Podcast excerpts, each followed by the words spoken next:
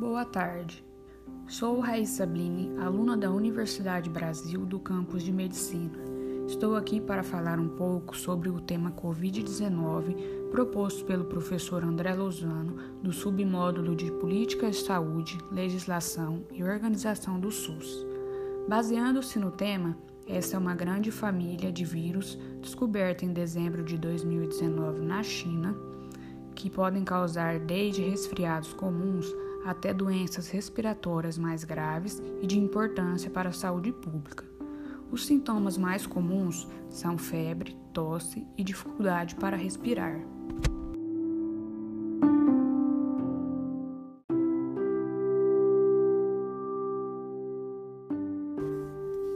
Algumas pessoas são infectadas, mas não apresentam sintomas, ou apresentam sintomas quase que imperceptíveis.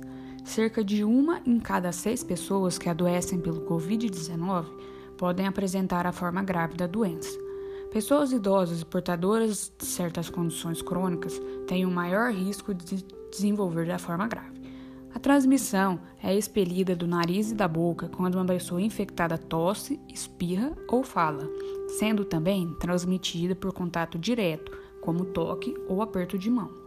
A prevenção adotada é de higienizar as mãos com álcool em gel 70%, manter pelo menos 2 metros de distância entre a pessoa que esteja tossindo ou espirrando.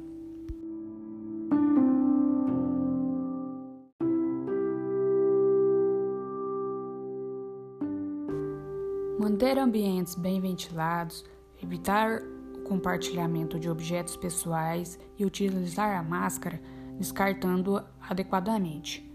A vigilância e notificação de casos no Brasil devem ser registrados por serviços públicos e privados de saúde por meio de formulário eletrônico dentro dos, das primeiras 24 horas a partir da suspeita clínica. Este é o podcast sobre Covid-19, concluído no dia 27 de outubro de 2020, produzido com o Anchor através de informações do aplicativo Coronavírus SUS.